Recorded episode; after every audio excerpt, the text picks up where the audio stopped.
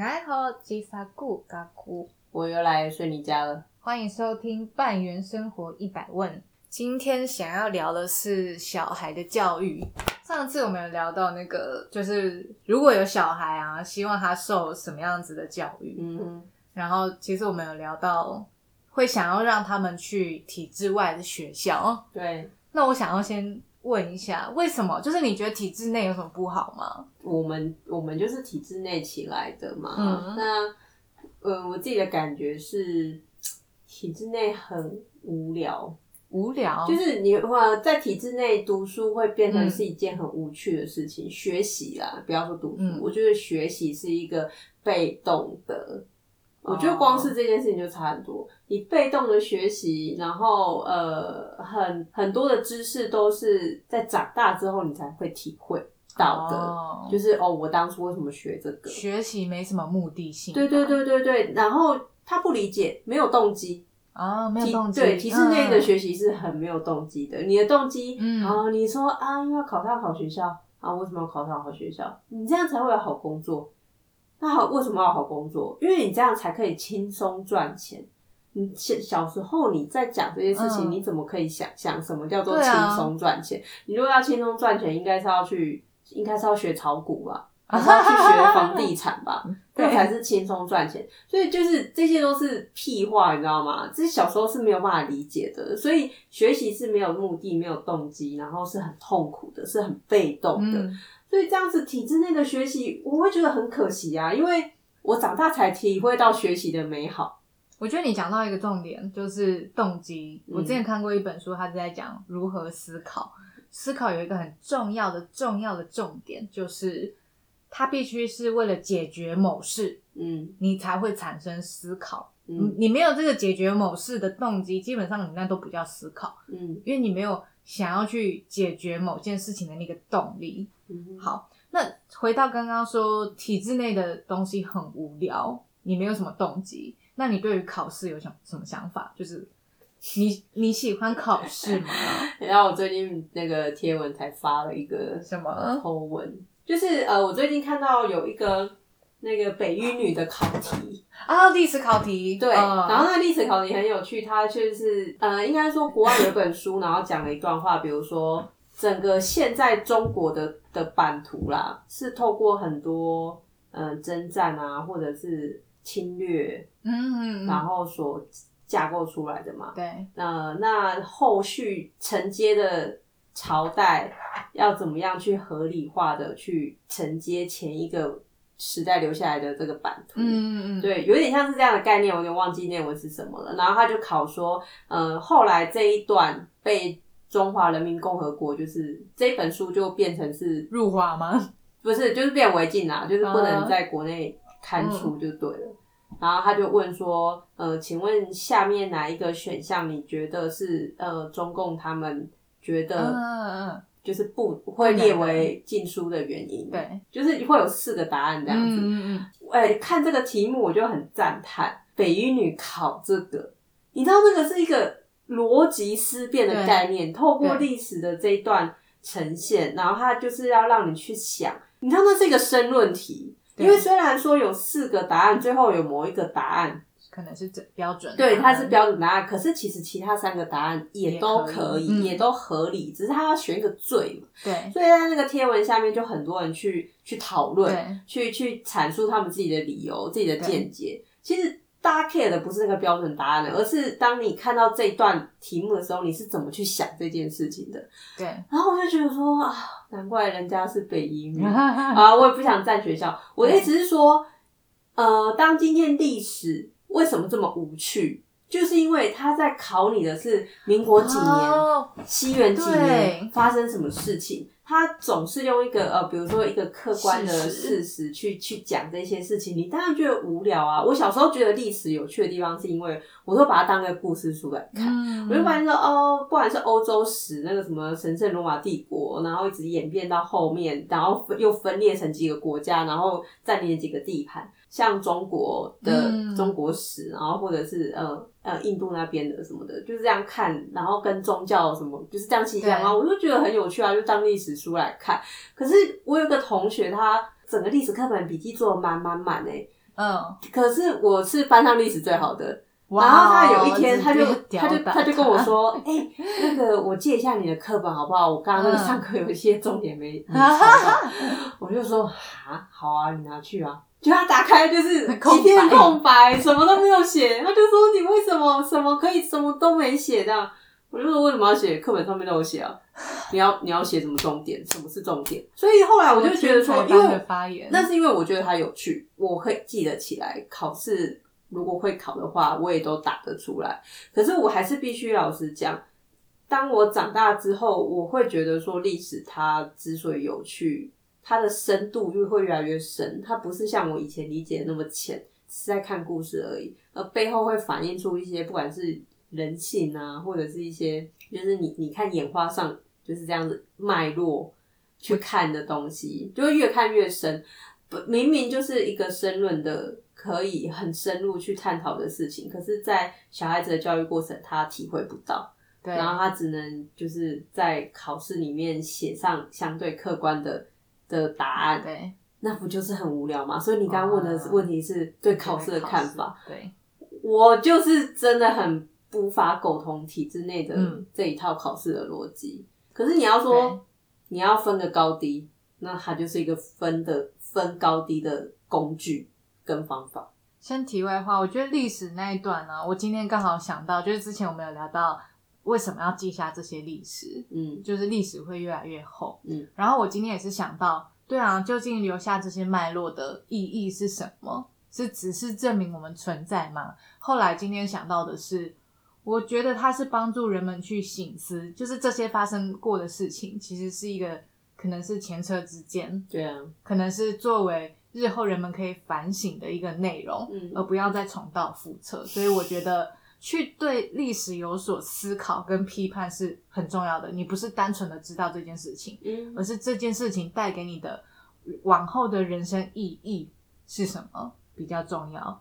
好，回到考试这一点，那你知道为什么？就是其实，在教育上啊，考试或者我称测验好了，嗯其实测验啊，要测的这个行为、这个制度的本质，其实是为了了解自己学到哪里。嗯因为如果没有一个测验啊，你不知道你理解多少，或者是哪些部分你其实还没有理解。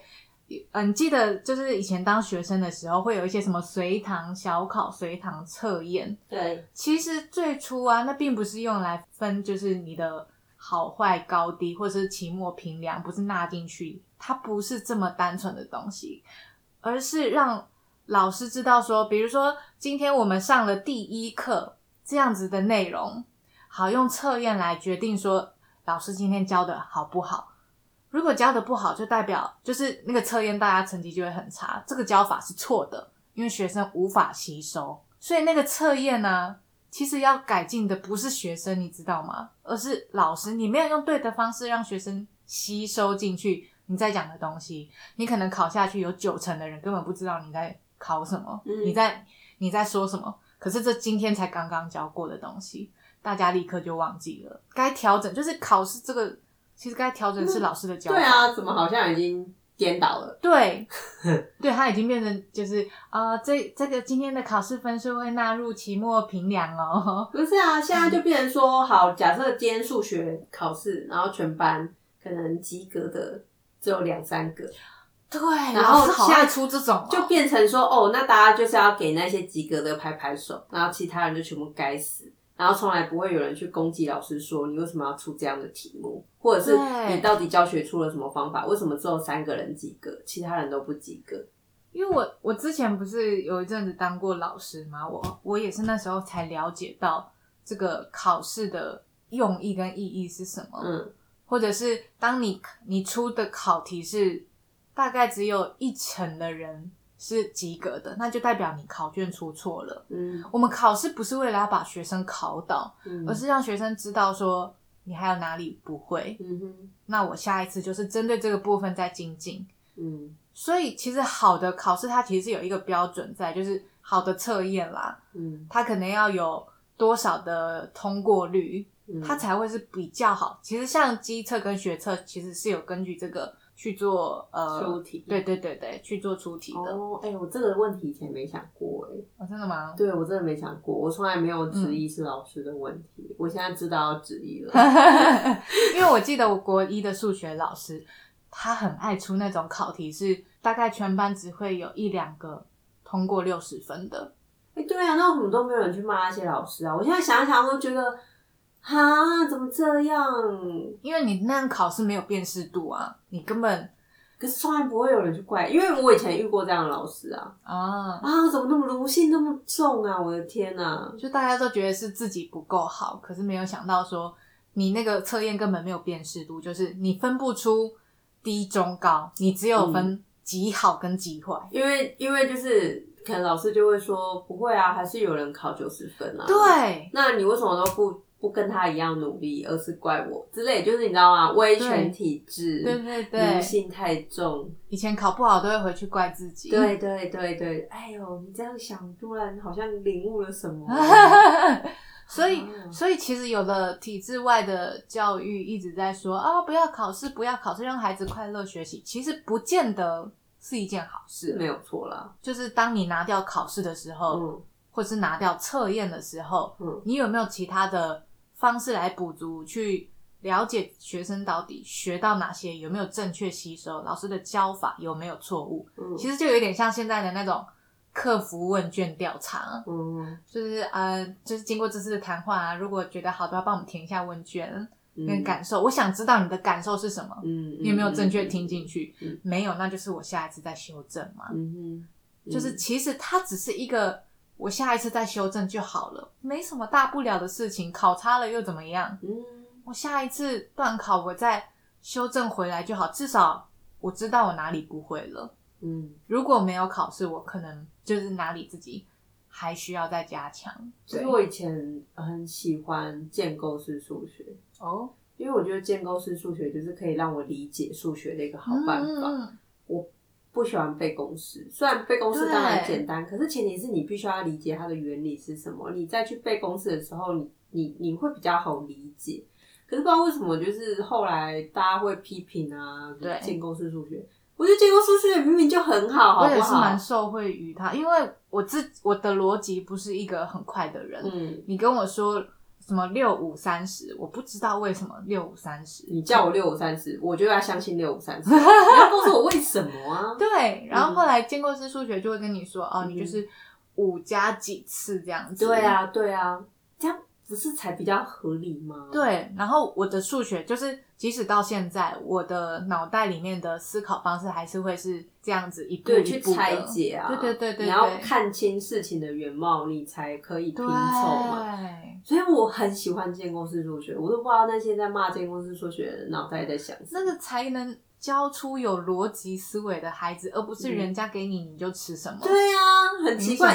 哎、我以前小时候背九九乘法表，我从来不知道为什么、哎，我只知道不背会被打。对啊，那你不觉得很蠢吗？就是背了背了，然后不知道为什么。当然，你早上可能会用得到，可是那也是因为你理解了，对你理解了六五三十是什么意思。对，可是你要小孩子不理解就吸收，那他当然很痛苦啊，就很悲痛又很痛苦。所以我就觉得体制内的东西就是你知道吗？就是一团一团浆糊啊，不知道在干嘛。所以我就很不喜欢体制内。然后另外一个体制内也常常被大家讨厌的就是为什么要打分数？嗯哼，那你觉得为什么？你对于分数的看法又是？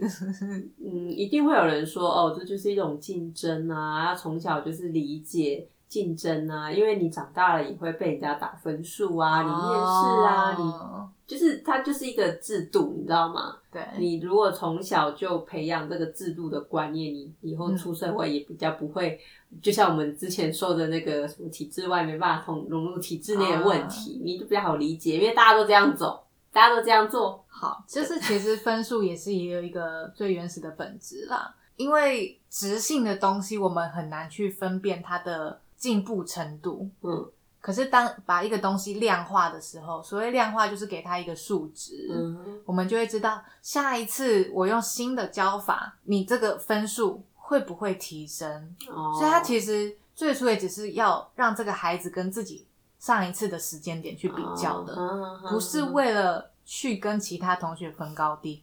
分高低超没意义的啊！每个人天赋又不一样，嗯。你历史就超强，嗯，可是也许在其他的地方，我我物理化学超烂，对啊，那你这样去比较有什么意义吗？哦。就是你你只看得到分数，看不到这个孩子他的特别，所以分数其实这些东西原本都是很单纯的要去测验一个小孩的学习能力，他是否个人的，嗯，他他水平比较是没什么意义的，我那觉得听你这么一讲，像刚刚考试，然后到现在分数，怎么好像他们都被扭曲了他们的原意？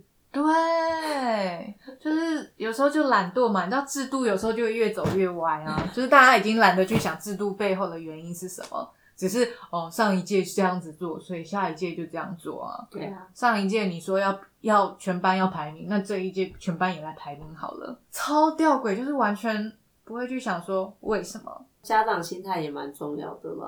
啊？对啊，其实其实你看啊，就就不要讲别人，讲我们自己就好。有时候就是受这些分数啊影响，排名啊什么的，心情不好啊，然后压力很大、啊。其实虽然现在想想压力好像没、也没大到哪里去，我现在都觉得说，以前都觉得当学生压力超大，你们这些大人都不懂。现在都觉得其实学生还蛮快乐的，然后玩社团，然后又你知道就是我我记得我出社会，我最感慨一件事情，最有感触的就是我生病我不能请假，我不能其实可以啊，就没有就是。除了没有钱，那是一个心理压力，就是嗯我要是今天请假了，我就会给其他的同事带来更多的工作量，或者是这件事情就必须要 delay，因为我今天请假了，嗯或者是啊，这样事情就会积到明天，明天就会非常的忙。就算生病，也不太敢轻易的请假，除非是具有传染性的啦。嗯哼，就会请假嗯嗯嗯这是我那时候出社会，因为我是一个生病就很爱请假，就是可能头痛啊、头发痛就想请假的。月经来啊，对，很爱请假。我有领教过烦呢。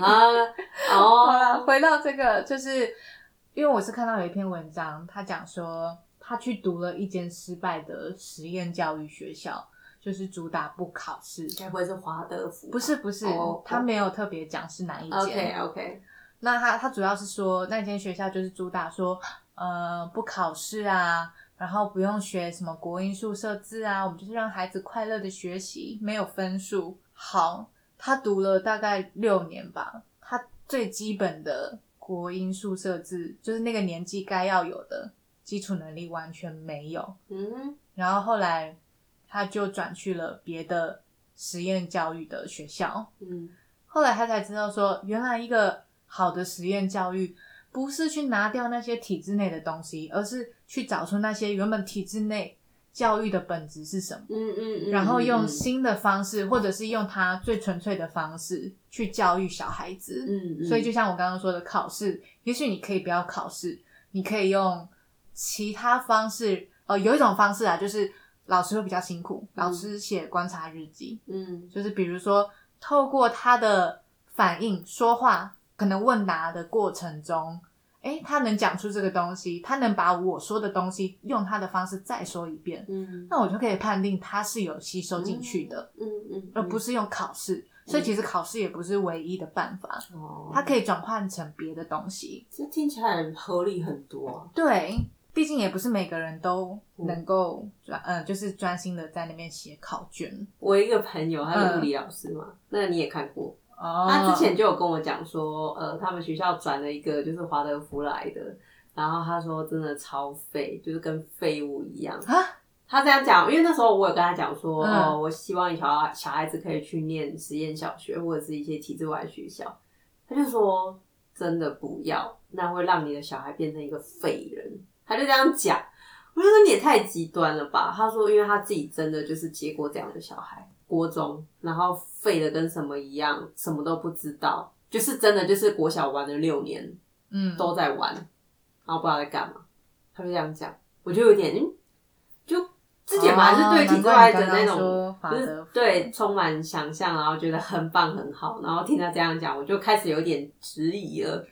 所以对，我会觉得你一旦进入实验教育，你最好就是让他走完到高中或者是国中，至少到嗯。国中，因为国中已经有基础的基本的思维能力了。可是我觉得他会说很废，会不会就是听你这样一讲，我嗯就觉得他是不是是遇到可能比较不好的体制外的也有可能。的状况，搞不好也有真的很棒的体制外啊。要慎选，要慎选。然后，其实你刚刚提到那个华德福，除了华德福之外，还有其他五五大比较常见的实验教育，嗯像是第一个是蒙特梭利，它比较常见的是动、那个不是动物园，幼稚园。哦，我以为是他们，我以为他们是补习班诶，没有，它它是某一个教育学派啦。哼对对对，蒙特梭利他们主打就是跟随孩子，就是幼稚园，嗯嗯嗯，不是我们叫孩子做什么，嗯。你就观察孩子想要什么，他需要什么，嗯哼，然后再来华德福，它是就是滋养人性，就是我们不是要培养他的才能，嗯，而是培养他的他的人性的一部分。所以也许他在学科上面不是很厉害，哦，可是至少人性上他绝对不会是个坏人。OK，对，嗯再来是生态教育，也是一个它生态教育当然很明显就是以自然环境为主的教育方式。嗯生态教育里面还有一个理念就是大家是民主的，我们要一起设计课程，然后平等的对话讨论，甚至学生也要负起管理学校的责任。嗯那再来就是探索体验教育，嗯这个就也蛮常见，就是可能去登山呐、各种极限运动的体能活动。嗯，然后再来就是最近兴起的原住民学校，哦，这个的话就是会教很多原住民的文化、语言、记忆，就是主要是在保留原住民的传统文化啦。嗯这是现在比较常见的几种实验教育。嗯可是我觉得，就像刚刚说的，实验教育有很多很棒，可是家长的观念一定要清楚，就是你那个初衷是什么，你要很确定，嗯不可能要求他上完实验教育之后，他要国音数设置很厉害，不可能，嗯他们基础就没有学这个。可是这个基础一定要有，为什么？因为当你要学其他的科目的时候，你必须要有这些工具，嗯。你才能去理解它。我以前知道说云林有在山上古坑啊，有一所学校还蛮屌的，叫华南国小。嗯，哦，你你本来想要讲是不是？没有，我有去过，我有去过。哦，他国小校长超屌，听说他们就是，比如说什么国小哎、神国小去爬那种难度超级高的山，因为我有一个同学蛮好的朋友，他妹妹就念，因为他跟他妹差很多岁啊，他妹就那时候就念华南。他说，他说不知道那个校长的心脏竟然很大颗，就是去爬那种可能就是你知道旁边就是悬崖，掉下去会死人的山。他们有那个照片，好恐怖哦。对，然后国小就去爬哦，然后还骑脚踏车环岛，对国小骑脚踏车环岛，然后还有那个还有一个是，就是他们好像还办了一个活动，就是让小孩自己赚钱，然后去环岛走路，啊，然后他们的老师只能远远的，就是。跟在后面，可是完全是不处理任何事情的，只是要保障他们的人身安全这样子。呃，结果有三个小学生要追公车，然后结果他们追到公车上去了，老师没上，然后公车不知道把他们扎到哪里去，我就觉得哇，那校长真的很大颗哎、真的超屌。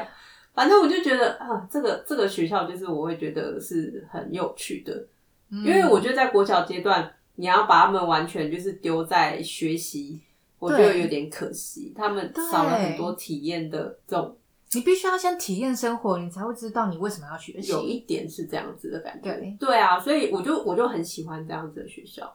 哦，可是上次我们有讲到，就是大部分人都觉得实验教育很贵，就是实验教育的学校啦，嗯，大部分都是可能要有钱人，然后妈妈或爸爸要有闲，啊因为实验教育他们入学有一个条件就是父母也要去那个面试，跟小孩一起面试。真的假的？对，因为学校要看这个父母亲的态度，嗯嗯嗯，就如果你只是单纯说，呃，我就是想要我小孩自由学习啊，所以我把他丢过来，嗯剩下教育是你们学校的事情。嗯那这种就是比较 NG 的家长啊。嗯然后刚刚有提到说很贵，其实推荐你推荐你，因为上次你说很贵嘛，然后你又希望让小孩去学，其实有其他形态的，嗯。就是现在实验教育主要有分成三种学校，嗯。第一种就是学校型的实验教育，它其实就是你刚刚说的那个华南国小。嗯。哼嗯哼。好，就是学校型实验教育，你可以参考，嗯，就是它基本上学费跟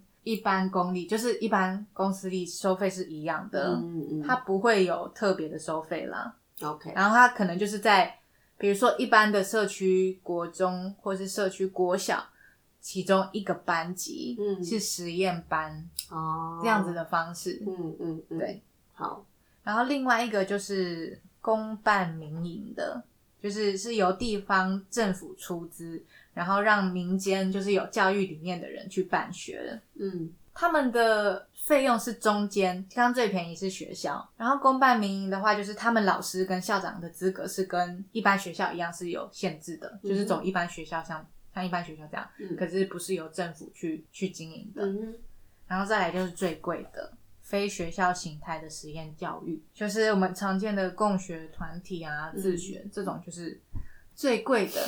所以如果你想要让小孩就是接受实验教育啦，也许可以考虑看看你们要不要搬回云林啊？哎、我不知道到时候校长会不会是他、哎，还那么久，十几年后的事情了。对啊，现在有越来越多这种实验，我是对新，竹充满期待啦，哦、因为我觉得新竹是全台湾最有希望的城市。为什么？怎么了？因为父母年轻啊，然后父母收入又都高啊，然后又是全台湾出生率最高的县市啊，不是吗？新竹好像也有一个实验中学之类的，所以我觉得我对新竹充满希望，就是、哦，你知道，大家教育程度高。有钱，那可能就会想弄一些东西，然后到时候就可以搭上顺风车之类的，有没有开始接触就是新竹的一些教育团体？或者是在地社团，我们先培力，或者是我们先去，哦，你知道吗？因为距离我的小孩子要念书，可能还有七八年的时间，搞不好有机会哦。哦，哦，嘿，天哪！是不是？是不是？你可以好努力看看。今天晚上先开社团，结果就发现，嗯，其实已经有十几个社团了。然后我想要讲一下，上一次其实我我有提到有一个纪录片，嗯，更正一下，它不是实验教育的，哦而是你说体制外改。子女，体制外那个，就是有一群小孩，对他是走体制外的。五个小孩，可是那不算走体制外，而是在教改的结果，就是有点像是被做实，就是实验中的一群学学生，湾的吗？台湾的不，是台湾，我以为是国外的。台湾的，然后他从就是有在台北都市型的学生，也有在嗯花莲。嗯他访问的花莲那个小孩，就是小时候他的梦想是当教练，就是棒球。嗯，他小时候就是棒球队的，嗯所以他长大想要当棒球教练。嗯就每一个人有各自的梦想。当时教改有一点像是一个在做实验的东西，没有人会知道他究竟会走向哪一种方向。嗯可是也是因为有有教改，才有现在的实验教育。然后呢，那五个当时他们其实没有达到当时说的梦想，本来就很难，不是吗？对。可是我觉得那那个纪录片在结尾，他应该跟拍了。他二十年前拍一次，二十年后又去看一次大家的近况。嗯那个原本要当棒球的，他好像在工厂做事吧。嗯每个人没有朝向自己当时的梦想，可是有一些自己对成功的新定义。也许不是大众觉得说你一定要当到一个事业有成的大老板，嗯或是你要赚很多钱，你嗯才叫成功，嗯而是他他有点重新定义了。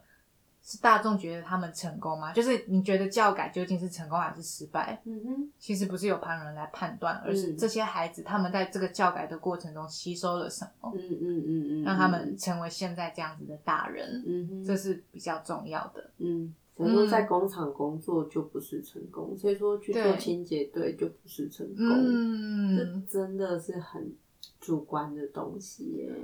对了，刚刚那个实验教育就是他走偏的那一个文章，其实他讲出一个很讽刺的东西。虽然那些实验教育学校都说，呃，我们要重视孩子的多元发展，可是当那个小孩考上某一间前端的国立学校的时候，就会挂红布条，哇，某某某和什么贺某某某考上国立叉叉大学，这些实验教育的单位还会干这种事情，是不是很讽刺很啊？讽刺啊！搞什么？那就不是，那就不是，那是假的吧？他们是假的实验教育学校吧？所以我觉得，就算在实验教育，就跟一开始的教育一样，他有一天你如果没有一直去修正它，没有一直去检视它，它可能有一天也会变成另外一种体制内的学校。哦，它其实就僵化了。我觉得最重要的是，你不可以让这个体制僵化，嗯，它必须要随着时代一直在改变，那才是实验教育好。听完我就觉得，嗯，好，送我的小孩去实验教育。加油！你要先有梦里面什么都有，包啊，括你的小孩。所以我们现在要去做梦了吗？对，我们要去做梦了。好啦，本集的内容，我们这这一集要教的主语好学校，阿美族语的学校是那尼比族达旦。太长了吧？比猪大蛋好像你有讲过哎。有吗？上次是比族大，哦比族大是念书，比 OK，族达旦是念书的地方，也就是学校。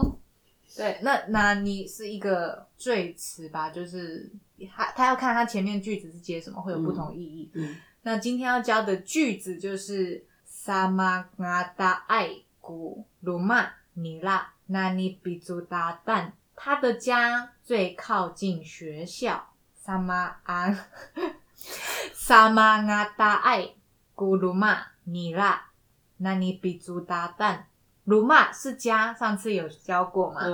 然后你啦就是他哦，对，那那你比族达旦就是学校，有一点长，念书的地方。对对，念书的地方。好好，那今天哎、我今天比较简单，你那个好难弄。就是赛德克的学校是 Gago 嘎嘎西欧一路嘎 Gago Mia，就是我们的学校在马路旁边。Gago 嘎狗，Gago，好啦，那差不多，今天就先聊到这里，我们要去做梦了，再见啦，晚安，拜拜。拜。